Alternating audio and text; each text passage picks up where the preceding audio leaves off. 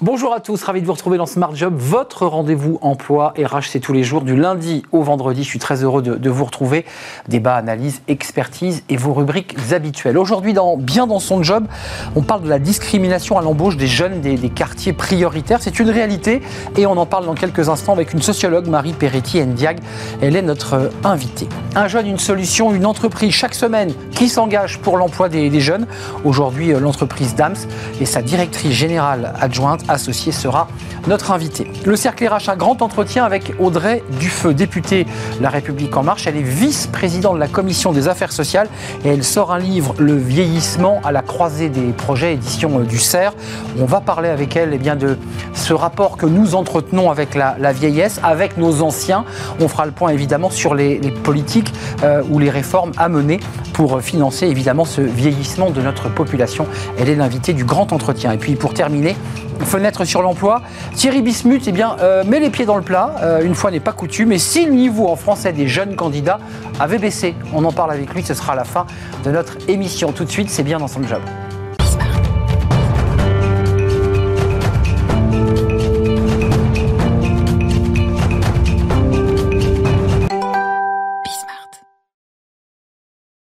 Bien dans son job, on va parler aujourd'hui d'un sujet dont on a beaucoup parlé sur le plateau, de la discrimination à, l'embauche. Et on en parle avec euh, Marie Peretti, NVI. Bonjour Marie. Bonjour. Merci d'être avec nous. Vous êtes docteur en sociologie, vous, vous êtes euh, intégré à une SCOP, la COPAS. Et puis vous êtes euh, post-doctorante, ça veut dire que vous accompagnez les étudiants, les, jeunes étudiants qui sont en doctorat sur leurs travaux de, recherche. je voudrais quand même signaler ce livre parce qu'il il fait écho évidemment à ce dont on va parler dans quelques instants, qui a d'ailleurs reçu un, prix euh, en littérature générale au Salon international du livre insulaire d'Ouessant en 2018. Bah oui, quand on a un prix, il faut le dire. Euh, Damiato Memoriae, ça veut dire quoi? Alors ça, fait référence euh, à une mémoire qui est enfouie, qui est cachée, à une forme de bannissement qui se traduit par le fait d'effacer de la mémoire certaines personnes. C'est un périple, hein, ce livre. C'est de la littérature et c'est un polar qui part de, Palerme, c'est ça? Et qui atterrit à Bastia. À Bastia, évidemment. On vous laisse le découvrir. J'imagine qu'on peut encore le, trouver euh, dans certaines bonnes librairies. Euh, ça fait écho quand même cette histoire, euh, ce livre qui est de la littérature, avec les travaux que vous menez sur la discrimination. On en parle beaucoup de ce sujet. Euh, on parle même d'inclusion. Vous dites quoi? Vous préférez inclusion, discrimination? Comment, comment vous vous situez sur le vocabulaire? La sociologue y est sensible. Alors quand on parle de discrimination, ça permet de qualifier des faits en droit. Une discrimination, au sens du droit, c'est un traitement défavorable à l'inverse de l'inclusion, hein, qui mettrait plutôt l'accent sur euh, l'aspect euh, plus favorable, qui peut être direct ou indirect, c'est important de le souligner. On peut euh, être discriminé parce qu'on est à temps partiel et être à temps partiel parce qu'on est une femme. Et bien ça, le droit considère que ça relève d'une discrimination indirecte et donc on peut agir en justice pour des discriminations qui sont indirectes. Donc un traitement défavorable en fonction de l'un des 25 critères reconnus par la loi l'âge, le genre, l'adresse, l'origine, etc et dans un domaine qui est visé par la loi, l'accès au logement, l'accès à l'emploi, l'accès aux services publics.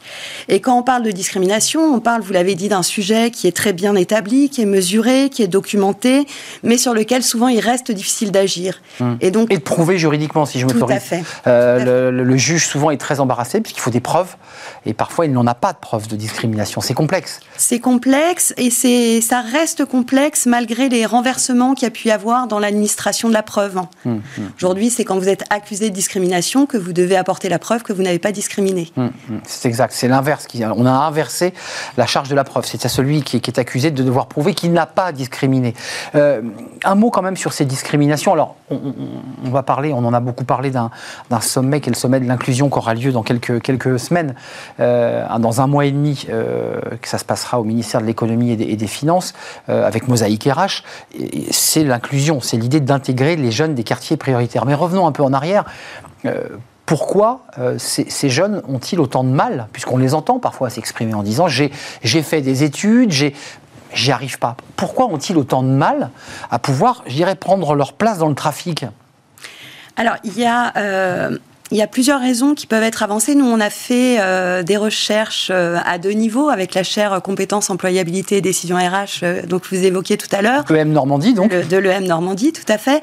On a fait des recherches sur les entreprises qui s'engagent, notamment dans des dispositifs de tutorat, de parrainage, de mentorat Hein. et on a fait des recherches aussi du côté des jeunes et de ce qu'on appelait leur expérience candidat. Alors, du côté des entreprises, très rapidement, euh, on voit qu'il y a des politiques involontaristes, hein, des politiques diversité qui sont mises en œuvre avec euh, tout un ensemble d'impacts positifs hein, qui sont documentés dans le champ de l'égalité homme-femme, dans le champ du handicap notamment, avec la volonté d'agir à deux niveaux, dans l'accès à l'emploi et sur ce qui se passe au moment de la carrière. Et donc, les entreprises sont engagées dans ces dimensions-là et euh, plus récemment, je pense, se sont engagées aussi sur la question de l'accès à l'emploi des jeunes. Ce qu'on observe, c'est que très souvent, euh, vous avez des cadres qui s'engagent bénévolement au sein des entreprises pour aller euh, accompagner un jeune. On les a reçus, effectivement et qui sont euh, très volontaires. Alors souvent, moi je remarque que c'est des cadres qui sont euh, dans le champ des ressources humaines, la plupart du temps, en tout mm. cas bon nombre de ceux que j'ai pu rencontrer, on sent qu'il y a une sensibilité, et qui vont euh, tenter d'agir en premier lieu sur deux aspects, la confiance en soi du jeune, Bien sûr. Et les codes de l'entreprise, la transmission des codes de l'entreprise. Mais souvent, excusez-moi, et vous l'avez forcément vécu puisque vous les avez rencontrés, ces jeunes. Vous avez parlé avec ces jeunes ou des associations, puis des entreprises, on dit ces jeunes, ils n'ont pas les codes. C'est-à-dire qu'ils ont les diplômes, mais ils n'ont pas la façon de parler, parfois pas la façon de s'habiller, pas même la façon d'interpeller. Est-ce que ça, c'est un vrai sujet ou est-ce que c'est un fantasme? Alors, nous, ce qu'on observe, et c'est un peu, euh, peu contre-intuitif, hein, c'est qu'en fait, on a des jeunes qui se retrouvent en situation d'échec alors qu'ils ont euh, vraiment l'habitude du bon élève. Ce sont des bons élèves. Euh, d'appliquer euh, tout ce qu'on a pu leur transmettre sur comment postuler, comment faire un CV, comment s'habiller pour un entretien d'embauche, etc. Ils inondent. Euh. Et ils postulent, mais ils appliquent des normes qui sont des normes très standardisées. Et de fait, derrière, ça s'accompagne d'une méconnaissance du processus de recrutement espèce de, boîte noire hein, de ce qui se passe une fois qu'on a envoyé son CV, de comment on perd le, le, tri de CV, etc. Et donc, on est sur des envois de CV qui peuvent être très standards. Donc et finalement, donc, ils ne permettent pas de se distinguer. Hmm. Et donc ça, ça, on pourrait dire que c'est le paradoxe du bon élève. Ça, c'est la première chose. Mais on... Et ce n'est pas un problème de code, c'est un problème de, compréhension de ce qui se passe hein, dans le processus de recrutement. Et la deuxième chose, et je pense que c'est la plus fondamentale, hein, c'est que ces jeunes-là ont des difficultés d'accès à un premier emploi qualifié. Et ils ont euh, d'autant plus de difficultés. On le sait qu'il y a un marché de l'emploi caché qui est quand même conséquent. Et que cet accès au premier emploi, c'est souvent le, le plus difficile. Et s'ils ont ces difficultés d'accès, nous, ce qu'on pense, qu'on observe et euh, ce pourquoi on plaide aussi, c'est pour qu'il y ait des attitudes qui soient un accompagnement, qui soit pas tellement l'accompagnement du mentor hein, qui va transmettre les codes, mais plus du parrain qui va donner les clés qui va ouvrir les portes de l'entreprise. Vous le distinguez du mentor Alors, il y a des travaux hein, sur l'accompagnement qui distinguent le tutorat, le mentorat et le parrainage. C'est quoi la différence entre le parrain et le, et le mentor? Le parrain, c'est un peu l'idée de la bonne fée qui hmm. va venir et qui va euh, ouvrir son réseau professionnel. Donc, il ouvre son carnet, il n'est pas là pour lui donner des conseils. Exactement. Il lui dit appelle de ma part un tel. Tout à fait. Tu te recommandes de moi et, normalement, ça devrait avancer. Voilà. Et s'il le faut, j'appuierai ta candidature. C'est de ça dont il est question. C'est de ça dont il était question, et c'est aussi euh, de permettre aussi de comprendre de l'intérieur, parce que l'adaptation culturelle dont vous parliez tout à l'heure, cette question de l'acquisition des codes, euh, on l'a tous vécu, elle se fait par l'insertion dans un collectif. Euh, quand on nous transmet des éléments, etc., on va tenter de les reprendre à son compte, mais souvent ça va être de manière un peu raide, un peu rigide, on n'est pas à l'aise. Tout ça, ça se fait par de la socialisation. Mais Marie Perrit euh, l'aboutissement de vos travaux, c'est d'aiguillonner euh, les pouvoirs publics, les, gouvernements en place, de leur dire mettez en place des politiques de, quotas, de discrimination positive. Est-ce que vous y êtes favorable ou est-ce qu'il euh, faut que l'organisation se régule d'elle-même? Alors, il faut agir à plusieurs niveaux. C'est-à-dire qu'il y a une première action en direction des jeunes sur euh, une meilleure compréhension du processus de recrutement, de comment opère le tri de CV, etc. Euh, sur aussi euh, la possibilité d'être socialisé dans des collectifs de travail. Ça, je pense que c'est fondamental. Enfin, on l'a tous vécu dans notre vie professionnelle.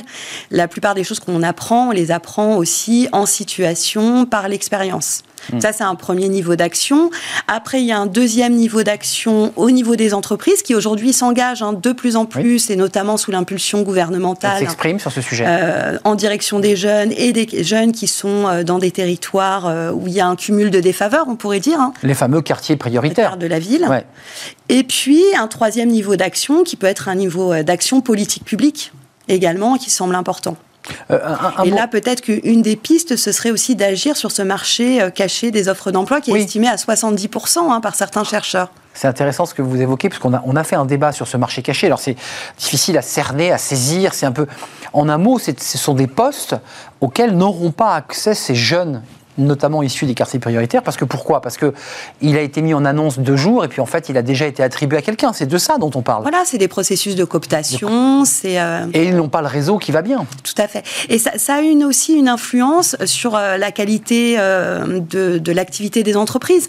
Hein, quand Carcilo et Valfort estiment le poids des discriminations sur le marché du travail, ils font une estimation de 150 milliards sur 20 ans en prenant en compte aussi toute cette question du capital humain dont on se prive, euh, des capacités d'innovation des personnes. Qui est... Tout à fait. Hum. Et, de, et, finalement d'un travail aussi sur le multiculturel, parce que c'est de ça dont il est question, c'est de rassembler, de mélanger, de créer une dynamique plus forte. De croiser des regards, d'envisager des solutions auxquelles on n'avait pas pensé au départ, et puis euh, de permettre à des gens d'être dans des trajectoires professionnelles qui ne sont pas précarisées et où ils vont pouvoir développer des compétences et les mettre au service. On n'a plus beaucoup de temps, mais on a parlé de ces jeunes diplômés qui vivent une souffrance atroce de ne pas pouvoir justement intégrer le marché du travail. Et puis il y a les NIT qui aussi viennent pour beaucoup des quartiers prioritaires, qui sont sans diplôme.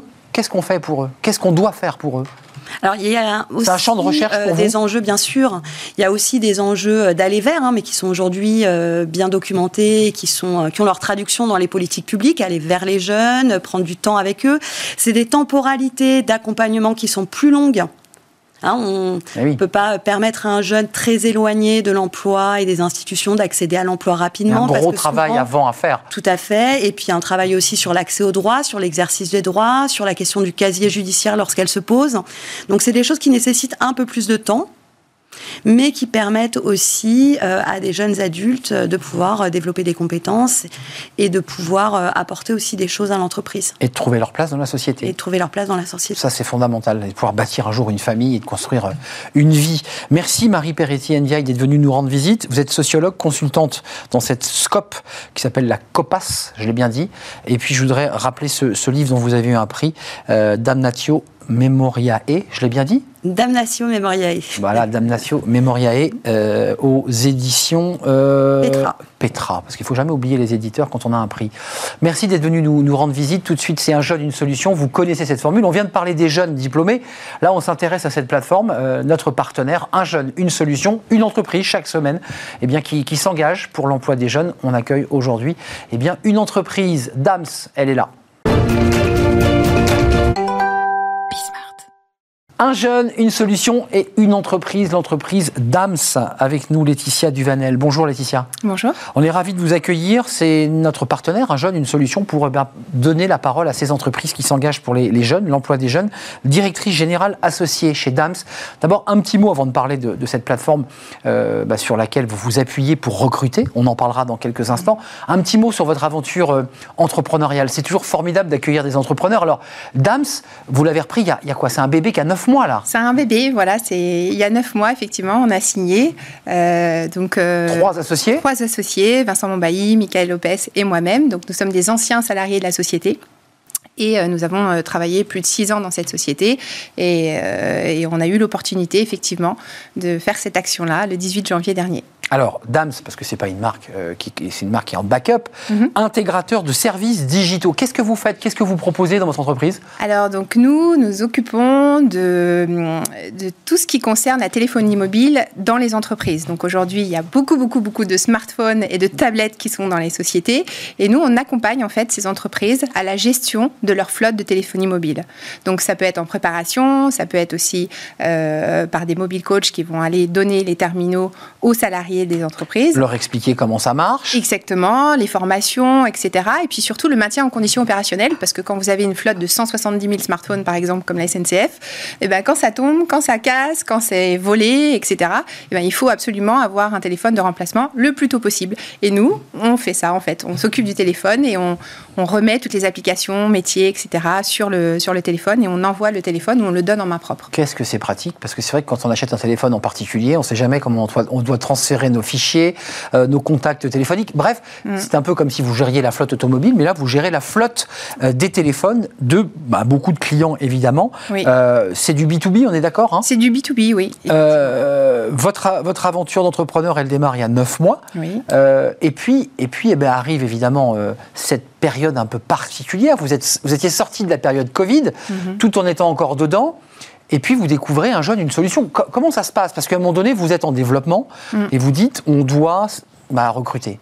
Euh, comment ça se passe cette rencontre avec un jeune, une solution? Alors c'est en allant euh, sur Internet euh, dans les premiers mois. j'ai été regarder toutes les personnes qui pouvaient m'accompagner parce qu'on est nouveau. C'est quand même une nouvelle aventure pour nous trois. Et oui, parce que vous venez pas du recrutement. Hein. Non, non, non, pas du tout, pas du tout. Et on a, on a embauché 11 personnes depuis 9 mois. Donc il a fallu s'y mettre. Et, je suis tombée donc sur l'association Faciveline. Et là, on m'a présenté donc ce programme Un jeune, une solution et qui nous a euh, bah, formés. J'ai aussi euh, pu bénéficier euh, via le campus de l'inclusion une formation qui a duré pendant six mois, donc un accompagnement, etc. Et qui a fait que j'ai pu m'appuyer sur, bah, sur beaucoup, beaucoup de, personnes autour. En région, ici en Ile-de-France, on a aussi un établissement secondaire à Aix-en-Provence, donc on est très très bien entouré. Et, et grâce à, voilà, cette association et puis ce programme, on a pu embaucher beaucoup, beaucoup de personnes. On va venir à vos embauches parce que vous avez quand même des embauches à nous proposé là, sur notre plateau. Euh, mhm. La formation, c'est quoi? Formation RH Recrutement? On vous a accompagné pour quoi faire? Parce que votre métier, vous le connaissez quand même. Alors le métier, on le connaît. Ah oui, le cœur de métier, c'est votre cœur de métier. Oui, tout à fait. Mais euh, il, faut quand même euh, embaucher. Donc eh la partie RH, etc., c'est quand même nouveau pour nous. donc vous êtes retrouvé à recruter, à recevoir, à faire des entretiens. Exactement, à faire euh, exactement, à faire des entretiens, à faire aussi des annonces et, voilà tout ça, tout ça pour, pour recruter le plus tôt possible. C'est exaltant quand même. Oui, oui, c'est exaltant, mais c'est pas facile. Mais c'est exaltant. C'est pas facile. Pourquoi? Parce que c'est intéressant d'avoir comme ça quelqu'un qui démarre. On a beaucoup de DRH mm. qui ont 15-20 ans d'expérience de très grandes entreprises, mais c'est quoi? C'est l'angoisse de vous tromper? C'est de vous dire, euh, quand j'embauche, il ne faut pas me tromper? Alors, il y a ça aussi, mais aussi de trouver des personnes qui sont intéressées à rejoindre l'équipe, à rejoindre aussi... Euh, les motiver? Voilà, les motiver, parce qu'il faut quand même euh, voilà, les, motiver et leur dire que c'est une super société, une super équipe, etc. Il faut leur donner envie. Hmm. Aujourd'hui, on est vraiment sur ce marché-là. Et la marque employeur est à, exactement, construire. Et la marque employeur, et elle est très importante pour nous. Nous, la marque employeur, la marque employeur pardon, depuis le début, ah elle est très, très importante. Hmm. 38 salariés, je ne dis pas de bêtises, c'est bien le chiffre. Exactement. Euh, concrètement, combien d'embauches vous souhaitez faire Et puis comment ça se passe? Parce que j'imagine que vous, allez chercher euh, les bons profils sur un jeune, une solution. Comment vous faites concrètement? Alors oui, effectivement. Donc on embauche euh, beaucoup de personnes au niveau technique, donc euh, plutôt des BTS euh, informatiques assez juniors pour que vraiment ils puissent grandir avec voilà, grandir avec nous sur les smartphones aussi. On n'est pas sur des PC, donc c'est un peu différent. On a des logiciels, etc. Vraiment spécifiques sur le smartphone.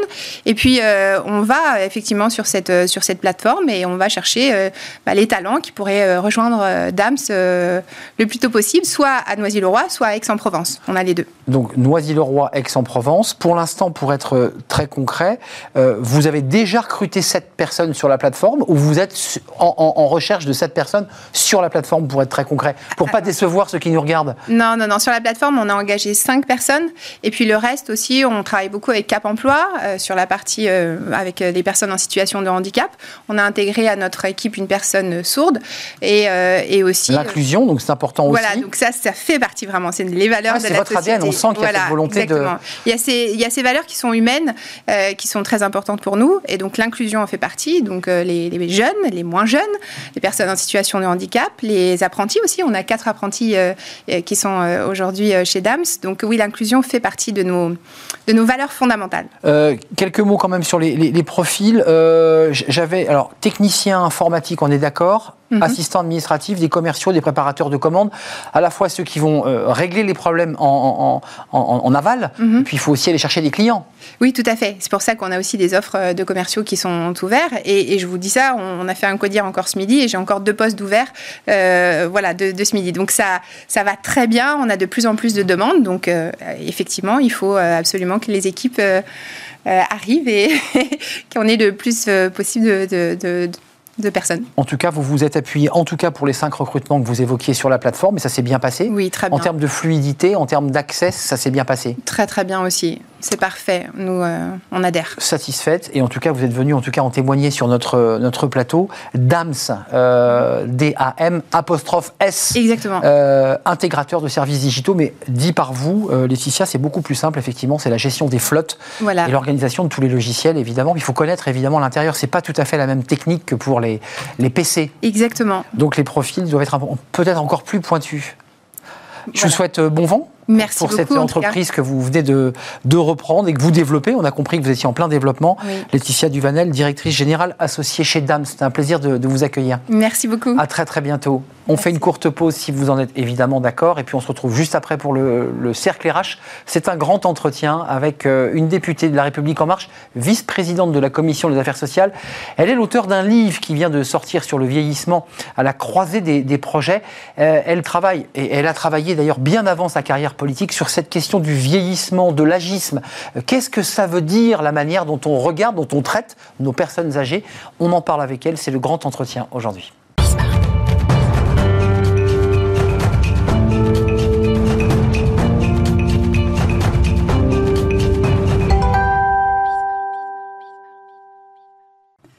Le cercle RH, notre débat sous forme de grand entretien. Aujourd'hui, on va s'intéresser au vieillissement. Alors vous allez me dire, mais tiens, quel est le rapport avec euh, les RH Mais si, il y en a, parce qu'il y a évidemment tous ces salariés cadres qui, à 55 ans, ben, on leur dit, ben, ils sont trop vieux, et l'entreprise, évidemment, s'en sépare. Et puis on va s'intéresser aussi à un débat de société, c'est euh, l'âge après la retraite. Qu'est-ce qu'on fait? Comment ça se passe? Est-ce qu'il y a une rupture?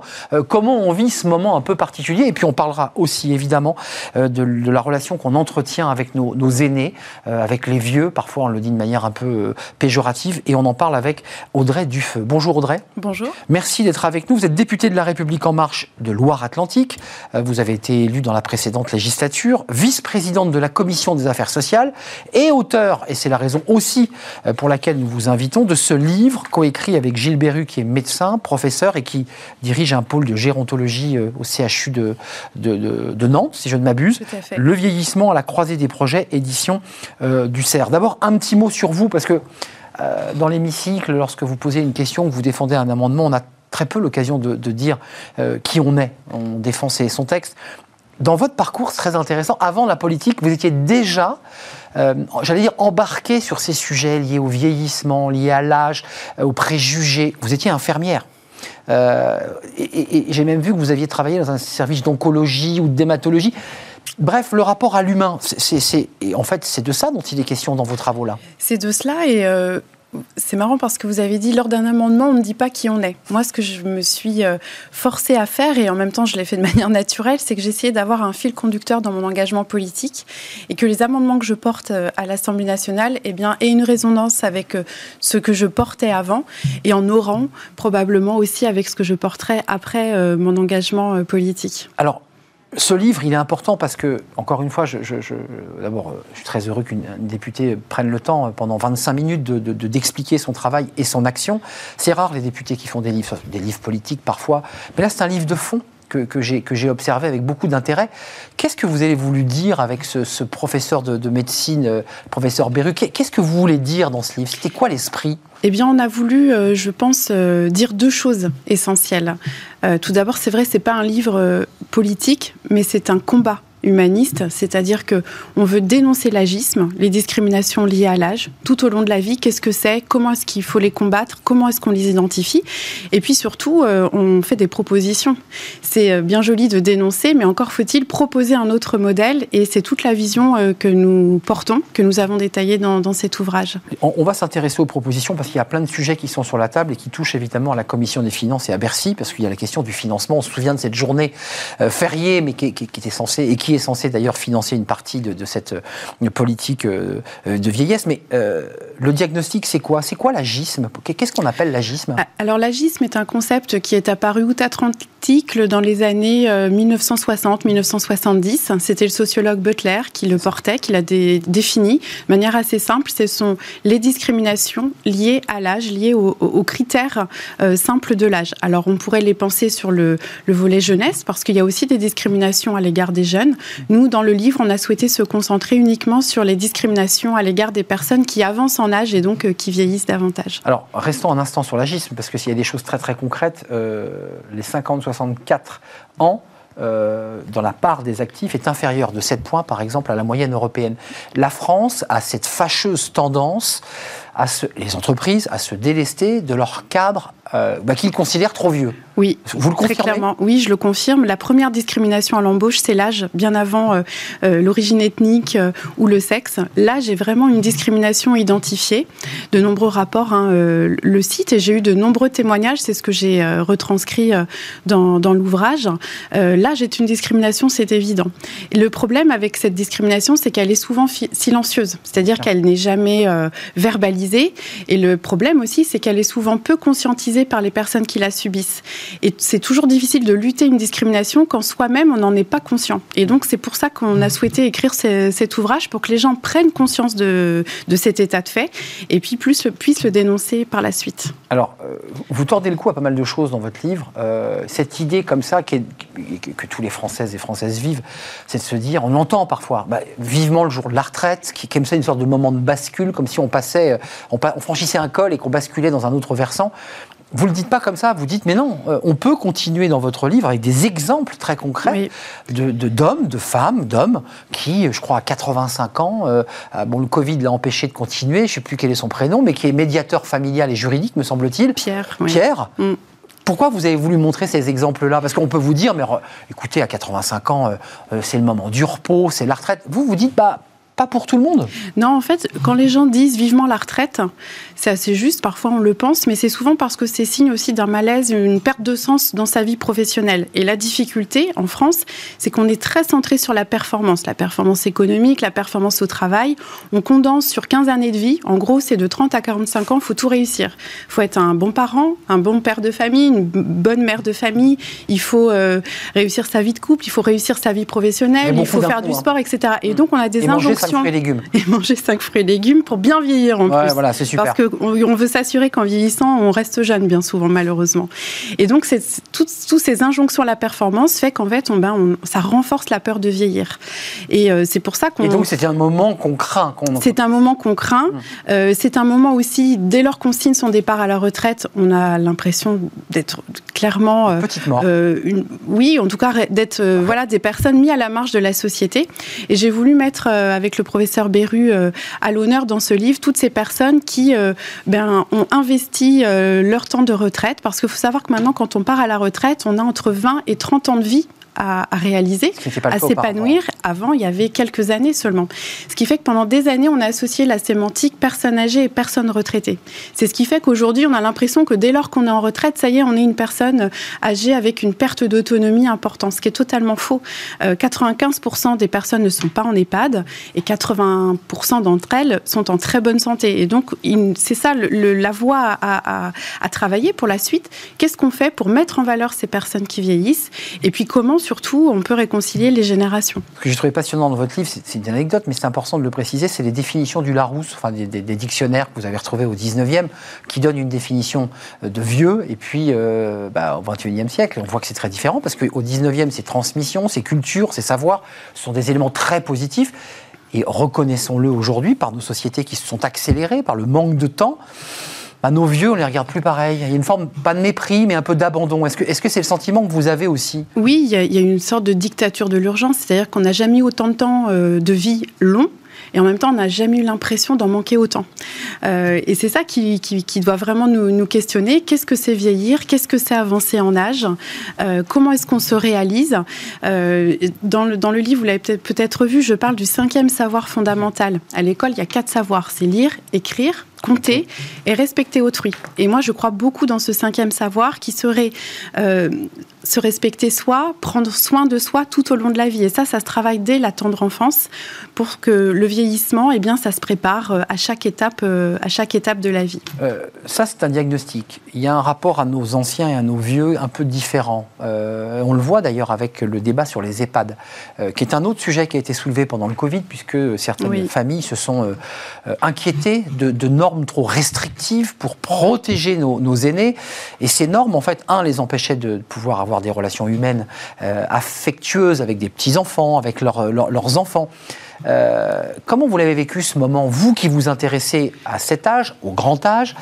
Est-ce qu'il fallait en faire autant? Parce que certains disaient, mais moi je veux voir ma fille, j'en ai besoin. Alors déjà, ça, ça a été, oui, une révélation de quelque chose qui préexistait déjà avant. Moi, j'étais heureuse de voir pendant le Covid que autant de familles voulaient voir leurs personnes euh, âgées, euh, leurs proches en EHPAD. Il faut savoir qu'il y a quand même beaucoup aussi de personnes isolées qui ne reçoivent jamais de visite euh, en EHPAD, en à domicile aussi d'ailleurs.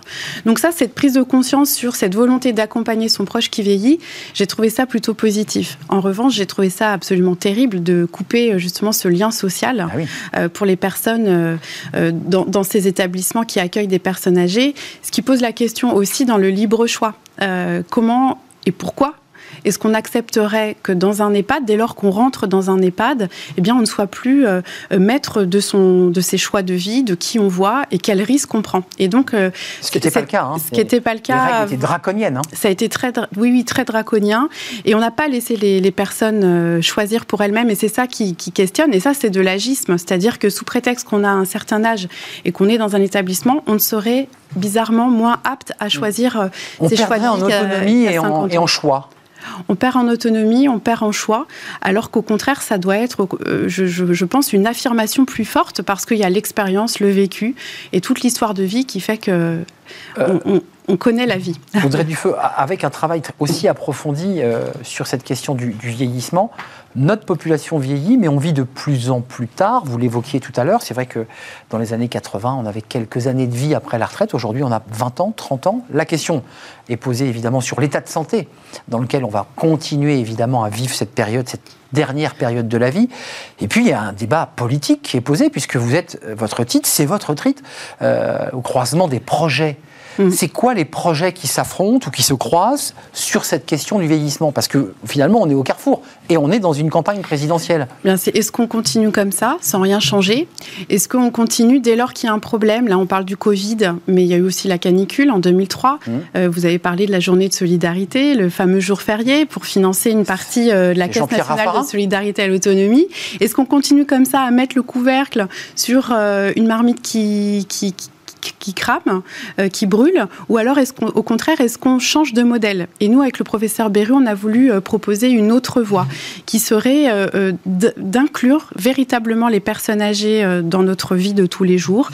On, on, parle de la territorialisation du grand âge, c'est-à-dire que les politiques du vieillissement, à mon sens, ne doivent plus être portées par le ministère de la Santé, mais, mais bien par quelque chose d'interministériel et de décentralisé dans les territoires, mais aussi sur, qui, qui soit un, portefeuille de l'ensemble des cabinets ministériels. Vieillir n'est pas une maladie. Vieillir, c'est se mouvoir. Donc euh, le ministère des Transports devrait avoir une compétence spécifique sur le vieillissement de demain, parce qu'il faut savoir que euh, le nombre de personnes âgées euh, va passer de 1 sur 5 à 1 sur 3 dans quelques années. Donc il faut bien adapter notre ville, c'est revoir l'urbanisation. Vous parliez de l'accompagnement des seniors au travail, ça veut dire que le ministère du Travail doit avoir aussi une compétence spécifique sur ça. par exemple, Sophie Elle est euh, secrétaire euh, d'État pour les personnes handicapées, elle est rattachée au Premier ministre.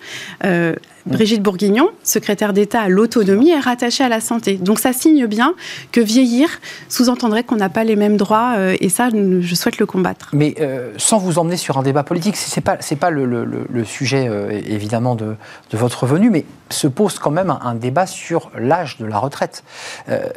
votre philosophie, je ne parle pas de votre position politique à l'égard de votre groupe, mais votre philosophie, c'est finalement de dire, quand on voit Pierre, euh, qui travaille jusqu'à 85 ans, il y a d'autres exemples dans votre livre de personnes qui sont très épanouies et qui travaillent.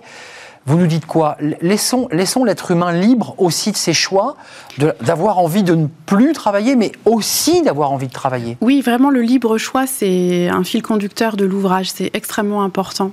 Euh, oui, la barrière d'âge en soi, elle pourra être euh, évolutive, mais encore faut-il régler la question de l'agisme au travail.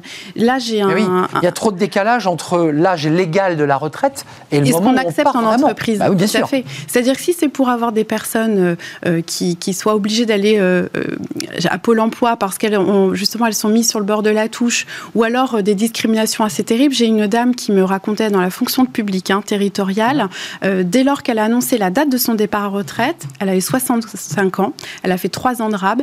Eh bien, les deux mois qui ont précédé son départ, elle n'était plus mise en copie des mails et son euh, chef de service attendait qu'elle termine sa journée pour aller parler à la remplaçante euh, qui était en, formation avec elle. Vous voyez, ça, c'est des discriminations du quotidien.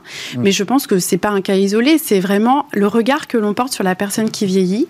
Et ça, c'est vraiment le regard sociétal euh, qui, qui nous faut changer de manière individuelle, au niveau de l'entourage et au niveau des politiques publiques également. L'école, vous le disiez, c'est un levier. Dès le plus jeune âge, il faut prendre soin de soi, évidemment, pour penser, pour se projeter un tout petit peu. Évidemment, oui, il faut... on est jeune, on ne se projette pas, mais il faut commencer à y penser. L'enjeu, c'est s'accepter euh, tout au long de la vie, quel que soit son âge, et c'est préparer justement la prévention du vieillissement. Si on ne veut pas voir qu'on vieillit, on ne va pas adapter son domicile. On va euh, euh, prendre peut-être des risques et puis attendre la dernière minute. Hmm. Vous le disiez les très justement. Les salles de bain, les escaliers. Les salles de bain, les escaliers, et puis aussi la, la notion cognitive des pertes de mémoire. C'est-à-dire qu'on pense souvent au handicap physique, hmm. mais il y a aussi le handicap cognitif, et proportionnellement, les post-it collés partout. le nombre de personnes vieillissantes euh, va augmenter, et donc euh, proportionnellement aussi la pathologie cognitive de type Alzheimer va euh, aussi augmenter, et ça, il faut nous, nous préparer. Mais vous êtes forcément, là, là je m'adresse à la vice-présidente de la Commission des affaires sociales, il y a une réflexion globale tout de même sur le financement et la prise en charge, puisque pour le dire abruptement, nombre de familles aujourd'hui, et je pense que vous devez les rencontrer dans vos circonscriptions respectives, c'est, vous dites, je ne peux pas, j'ai pas les moyens de payer, c'est trop cher. Euh, une maison de retraite, établissement spécialisé, un EHPAD, c'est 3 000, 4 000, 5 000. C'est pas possible pour certaines familles comment on réinvente, comment on réécrit cette politique, je dirais, familiale et non pas de vieillissement Déjà, les trois, plus des trois quarts des Français, c'est 90% des Français veulent vieillir à la maison. Donc déjà, l'enjeu, c'est vraiment d'accompagner la transformation domiciliaire. C'est ce que le budget de la sécurité sociale l'a fait cette année. Brigitte Bourguignon a beaucoup travaillé sur les aides à domicile, ça c'est important. Mais évidemment, il faudra aller plus loin euh, parce qu'il va falloir aménager l'ensemble de nos politiques publiques. La question du financement euh, est une bonne question, mais je crois que les Français doivent aussi se préparer et qu'est-ce que chacun est prêt individuellement euh, à faire sur le volet du financement pour que nous ayons une meilleure offre euh, du vieillissement. Je vous renvoie la balle. Euh, bien sûr que chaque Français doit s'interroger aussi sur la place que doit occuper un proche, un père, une mère vieillissant ou vieillissante. mais souvent, les citoyens disent mais c'est au pouvoir public de réfléchir à cette question.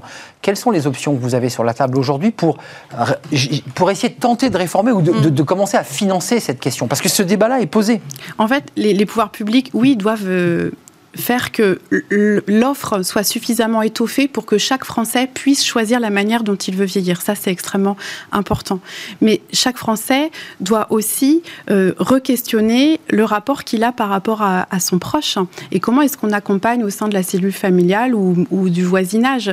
Euh, c'est quelque chose qui est, vraiment euh, qui est pas tranché et je crois que la crise de la Covid, elle a, ouvert tout ce champ des possibles sur le questionnement des Français en lien avec le vieillissement. Il y a le débat évidemment des, aidants euh, voilà, qui a émergé, donner un véritable statut. Les entreprises d'ailleurs s'engagent sur cette question, libèrent des heures. Euh, euh, certains se cotisent dans les entreprises. On a eu des invités. on rassemble des heures pour le donner à ben, un salarié dont le papa est, est à l'hôpital, ils sont en soins palliatifs. Je crois que vous connaissez. Vous avez travaillé, me semble-t-il, dans, des services de soins palliatifs, qui sont des, services durs, difficiles. comment on réinvente Comment on réécrit? Ce débat-là, il est devant vous. Mm. Et je dirais même posé devant, sur la table des candidats l'élection présidentielle. La question des aidants, elle est vraiment centrale. Euh, sur ce quinquennat-là, il y a eu le congé proche aidant qui mmh. a été créé, trois mois euh, avec la possibilité d'accueillir, d'accompagner pardon, pendant trois mois son proche. Ça, c'est une première, euh, une première pierre. On doit aller encore plus loin. Dans le livre, je, je, cite certains exemples de familles où vous avez, c'est là aussi la difficulté, des personnes qui partent en retraite, qui accompagnent leurs parents, leurs beaux-parents, et aussi qui aident leurs petits-enfants et leurs enfants parfois en difficulté financière. Et vous avez cette génération des 65-75 euh, ans qui est vraiment pris en étau et qui, qui sont des aidants, qui, qui, apportent une valeur ajoutée à la société, qui renforcent la solidarité de notre pays. Et c'est vers eux dont il faut, euh, euh, qu'il faut se tourner parce que ça sera eux les futures personnes dans une position de grand âge demain. Et je crois beaucoup que si on veut dénoncer les discriminations liées à l'âge, eh bien, il faut que ces personnes-là se saisissent du sujet, s'organisent, se mobilisent pour euh, justement affirmer euh, leur choix et, et revendiquer ce qu'ils veulent pour leur vieillissement de demain. On est quand même loin des sociétés asiatiques ou même de nos sociétés, de nos grands-parents ou des pays nordiques, mais à l'époque de nos grands-parents, de mémoire, la grand-mère vivait euh, dans, dans, la maison, on mourait chez soi euh, ou chez des proches, ce qui aujourd'hui, quand on regarde les chiffres, c'est de moins en moins le cas. Oui, alors la question de la mort. à l'hôpital dans une tristesse souvent un peu terrible. Alors pas toujours, heureusement, mais effectivement, la question de la mort a vraiment été euh, occultée, mise de côté après la Seconde Guerre mondiale. Et eh oui. Euh, c'est comme ça que d'ailleurs les EHPAD se sont retrouvés en dehors des villes, parce qu'on voulait pas voir qu'on vieillissait. Et pareil sur la question de, de, la mort, il y a énormément de choses à travailler. Ce que je dis dans le livre, c'est, j'en suis persuadée, on a peur du vieillissement parce qu'on l'associe à la maladie et donc indirectement on l'associe à la mort. Et euh, la crise de la Covid, encore une fois, a, fait que chacun s'est questionné sur cette vulnérabilité et cette notion de finitude. Euh, et ça a ouvert des débats au sein des familles. Et je pense qu'il faut vraiment rebondir là-dessus et traiter ces sujets-là. Avant de terminer, pour parler du CPF, qui sont des sujets un peu techniques, mais, qui sont importants sur les formations, sur ces cadres qui auraient peut-être besoin d'être accompagnés pour aller au bout et de finir, je dirais, leur temps professionnel.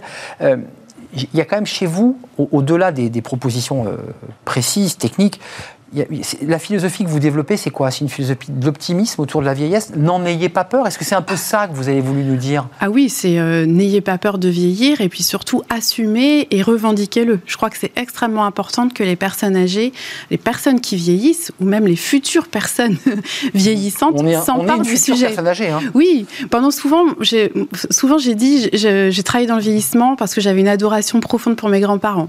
J'y pense aujourd'hui parce que ma maman vieillit et donc j'y pense. Hmm. Mais en fait, demain, je me dis que mes enfants seront, pas, seront probablement centenaires.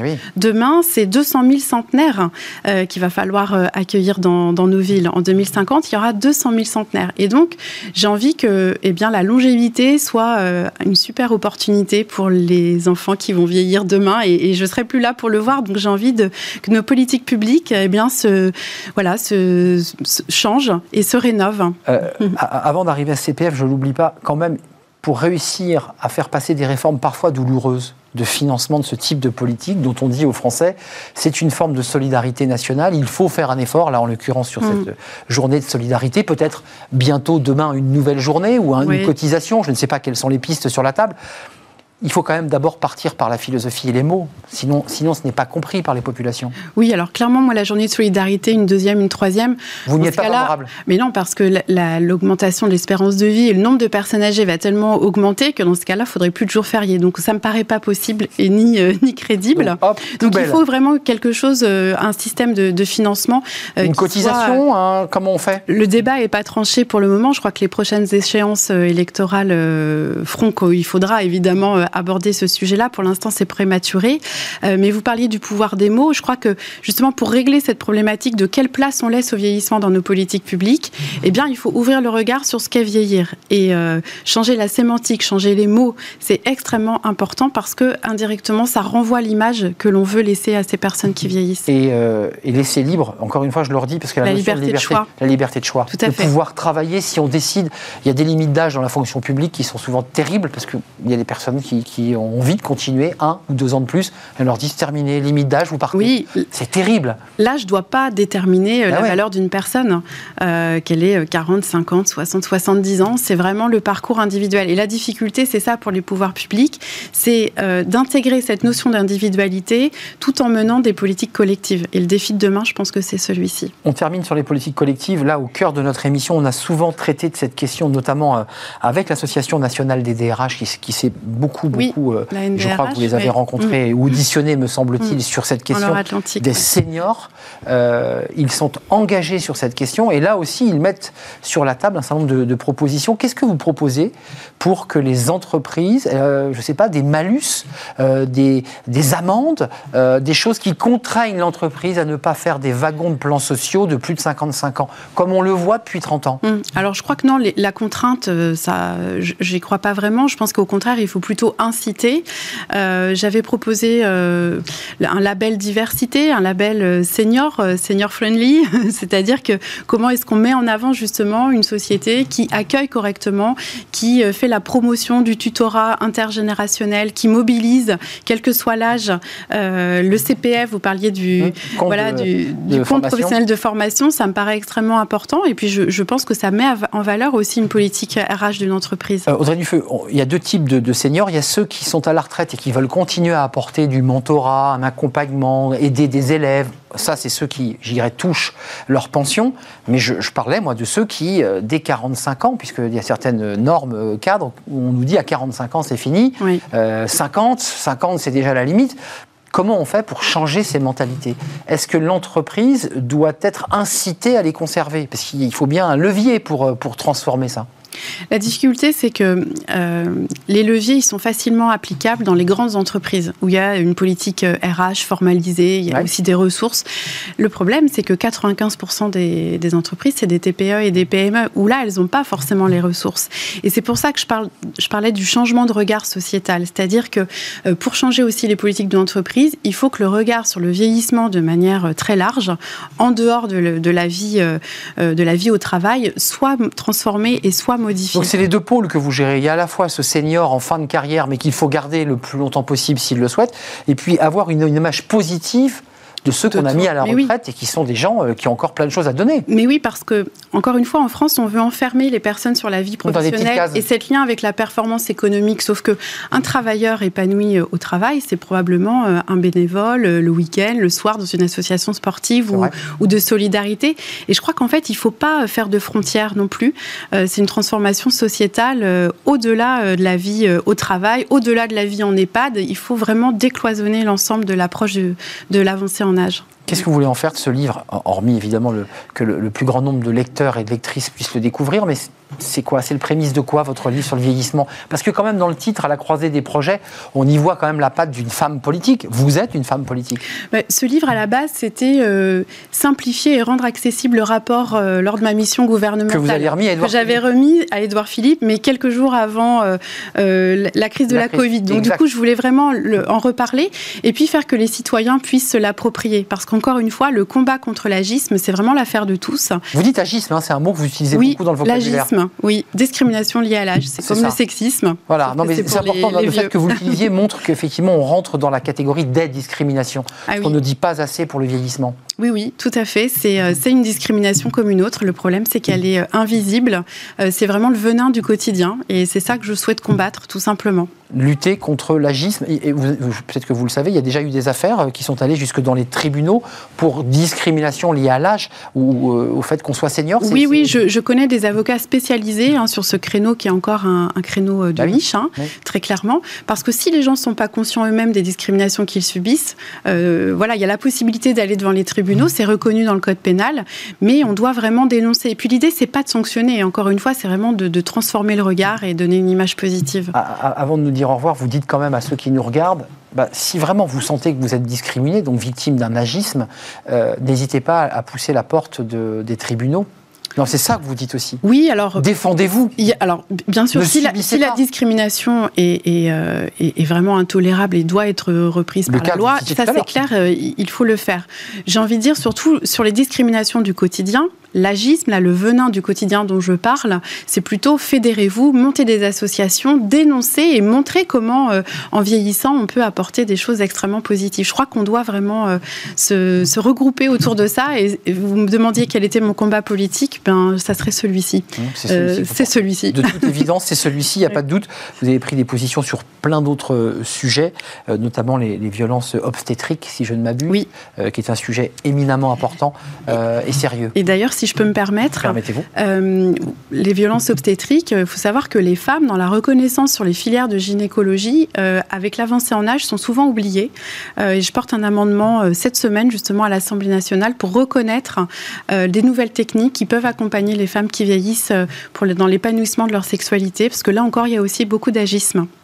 Merci pour les combats que vous menez, Audrey Dufeu, et notamment sur cette question de l'agisme, qui est un mot de vocabulaire un peu nouveau pour nous ici en France, mais que vous avez amené sur le devant de la scène. Dans ce livre, lisez-le, le livre d'Audrey Dufeu, députée de La République En Marche, vice-président de la Commission des affaires sociales à l'Assemblée, euh, députée de la 8e circonscription de Loire-Atlantique. Ça, c'est un clin d'œil pour ceux qui sont évidemment du, côté de. Nazérien. Voilà, c'est Saint-Nazaire, puisque vous êtes originaire de Saint-Nazaire. Euh, le vieillissement à la croisée des, des projets Audrey Dufeu, Gilbert Béru. C'est un livre euh, à la fois technique mais passionnant parce qu'il y a plein d'histoires humaines dans ce livre. C'est aussi des rencontres que vous avez faites avec des personnages, des personnalités. C'est votre livre euh, et vous le portez et il vient de sortir. Merci, de nous avoir rendu visite. À très bientôt. Vous reviendrez peut-être nous parler de la suite. Avec plaisir. de, vos, bah, de, vos, combats ou de votre combat. Merci en tout cas Audrey Dufeu. On termine notre émission avec un sujet qui peut intéresser une députée de la Commission des affaires sociales, fenêtre sur l'emploi, sur et si les jeunes candidat euh, avait un peu de mal avec le français. Ça agace un peu Thierry Bismuth. Il va nous en parler.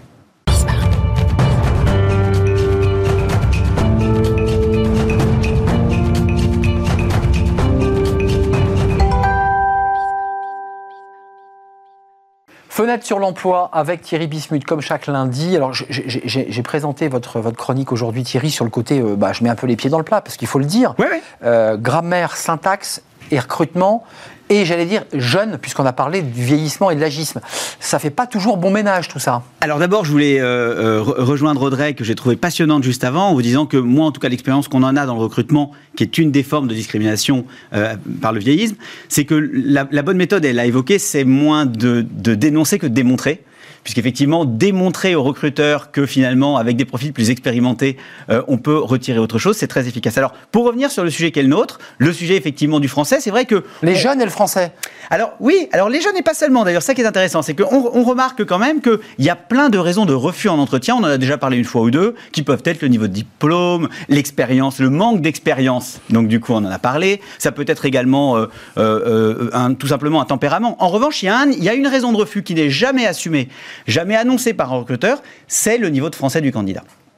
Et si j'en parle aujourd'hui, c'est parce que on constate que c'est une tendance de fond, que euh, le, niveau de français des candidats se dégrade euh, assez sensiblement de manière un peu durable, et qu'il n'y a pas une journée de recrutement où on rencontre 6, 8 ou 10 candidats, où un de ces candidats n'est pas refusé d'abord et avant tout pour un niveau de français insuffisant. Mais ça vous saute aux yeux, c'est-à-dire que pour le dire simplement, Thierry, c'est d'abord il y a un envoi par, par écrit la plupart du temps, là, là les, les, fautes vous sautent aux yeux, et puis parfois il y a, a l'oralité qui ne suit pas non plus, mais ça commence par l'écrit d'abord. Oui, alors c'est vrai que les outils maintenant permettent de passer un peu au-delà des filtres de l'écrit, puisqu'on peut faire corriger ses CV, il y a des outils qui servent à ça. Donc c'est vrai que vous avez raison de dire qu'il y a des choses qu'on peut, peut voir à l'écrit, mais il y a également des choses qui passent. En revanche, à l'oral, euh, c'est évidemment manifeste dès le départ. Et là, je ne parle pas d'un, niveau de français un peu familier qu'on peut avoir dans nos cercles privés. Je parle même pas d'erreurs qu'on pourrait faire dans une discussion à bâton rompu. Je parle vraiment d'erreurs de français qui dénotent clairement une méconnaissance de la règle. Donc d'énormes erreurs.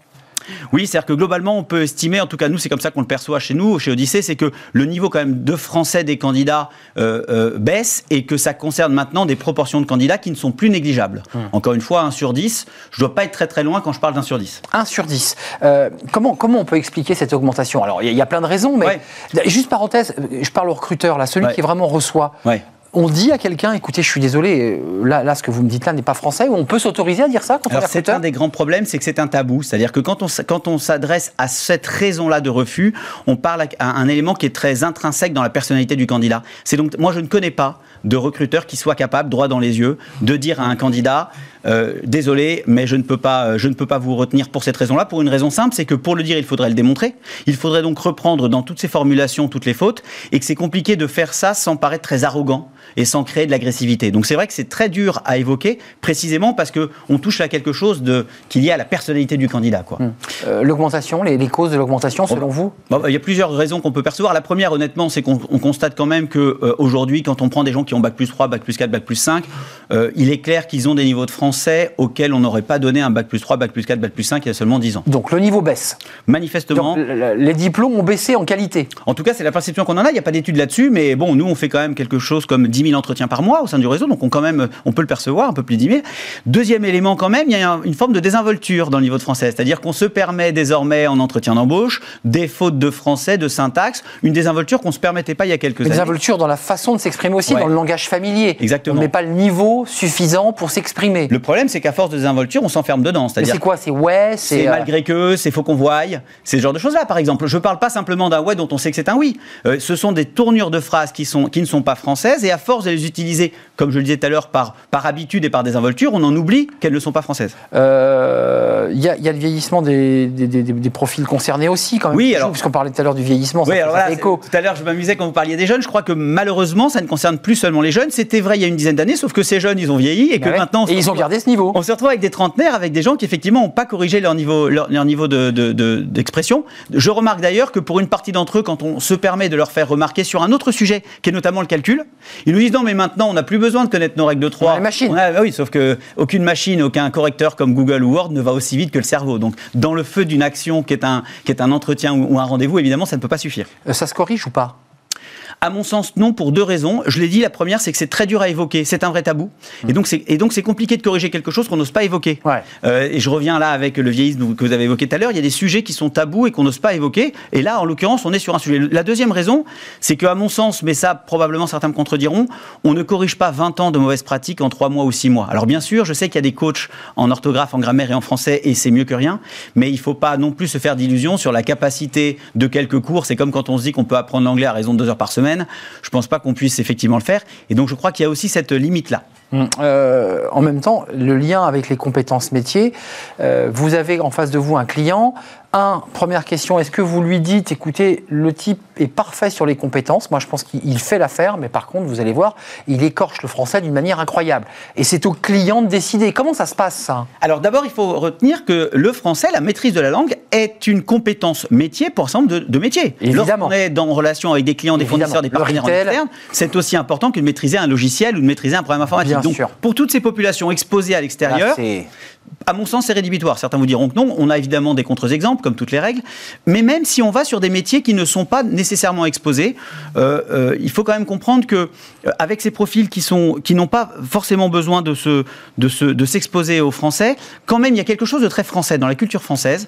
À tort ou à raison, en tout cas, le sentiment moi que j'en ai, c'est que on assimile assez vite le niveau de maîtrise de la langue à une forme d'intelligence, de culture, d'éducation. C'est peut-être lié à notre histoire, à l'époque où le français était parlé dans toutes les cours royales européennes, mais il y a quand même quelque chose qui est très français, c'est qu'on on fait très vite et parfois inconsciemment le raccourci entre bien maîtriser notre langue, c'est ça veut dire plein d'autres choses derrière. C'est une maîtrise, voilà, ça donne le sentiment d'être, enfin, d'assimiler effectivement d'avoir assimilé une culture et une forme d'intelligence. Alors il y a aussi autre chose, c'est que euh, ne pas maîtriser correctement le français, c'est aussi se condamner à ne pas pouvoir évoluer dans l'entreprise.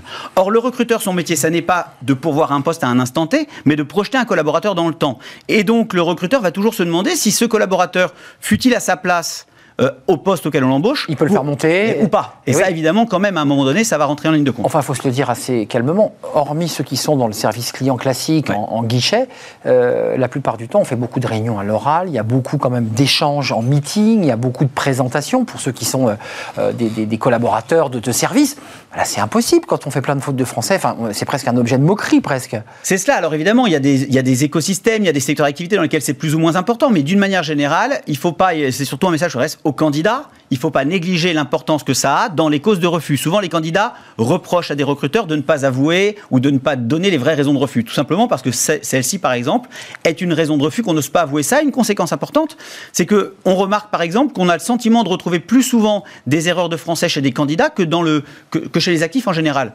À mon sens, c'est parce que comme les recruteurs discrimine sur ce sujet-là ou sélectionne sur ce, sur ce sujet-là, eh bien on va retrouver des gens qui ont des difficultés de français plus souvent et plus longtemps en charge d'emploi. C'est pour ça qu'on les retrouve un peu surpondérés chez les candidats. Donc, euh, résumé, il y a quand même des correcteurs d'orthographe pour les CV, ça c'est la première chose, vérifiez vos fautes d'orthographe quand vous avez le CV. Pour l'oral, c'est plus compliqué. Pour l'oral, il faut accepter, et ça ce sera peut-être une conclusion, de faire l'effort d'abord de prendre conscience de ces limites-là. Et donc le premier conseil que je donne aux recruteurs, c'est d'oser, je le disais tout à l'heure que c'est très rare, mais d'oser assumer, de dire à un candidat de lui démontrer les fautes de français et de lui expliquer pourquoi c'est indispensable. Parce que si ça n'était pas indispensable, ça serait de la discrimination. Si c'est indispensable au poste, ça n'en est pas. Et puis par ailleurs, lorsqu'on est confronté à cela en tant que candidat, il faut effectivement faire l'effort sur un temps long de, de progresser en français. Merci Thierry Bismuth d'être venu nous éclairer sur. C'était pas un coup de gueule, mais c'est un regard euh, assez sociologique de la situation, de l'état des lieux de la langue française en recrutement. C'est terminé, le jingle a démarré.